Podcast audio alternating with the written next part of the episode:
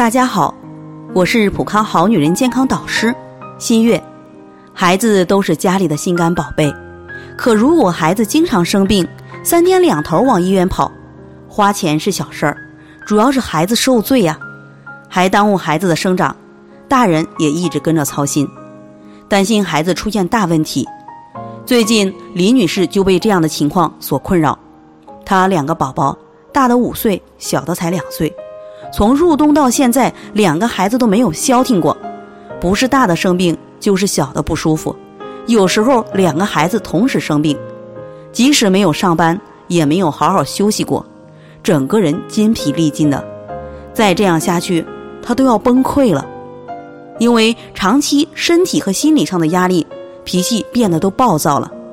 其实，孩子之所以反反复复生病，是免疫力低下的表现。免疫力大家都知道，它是我们人体防卫军队，消灭进入体内的有害物质及病原菌。如果防卫军队强大，可以及时把有害物质给消灭掉，不会让人生病。反之，如果防卫军队比较弱，不能及时消灭掉有害物质，这些物质呢就会对人体造成危害，结果就是生病了。所以，想不生病，需要增强我们免疫力。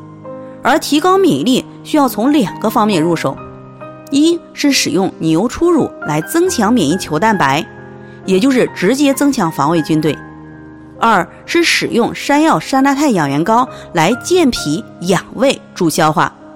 脾胃是气血生化之源，也是供给免疫军队的粮草，二者配合持续提高免疫力，可以大大降低孩子生病的概率，孩子健康成长。家长也更安心。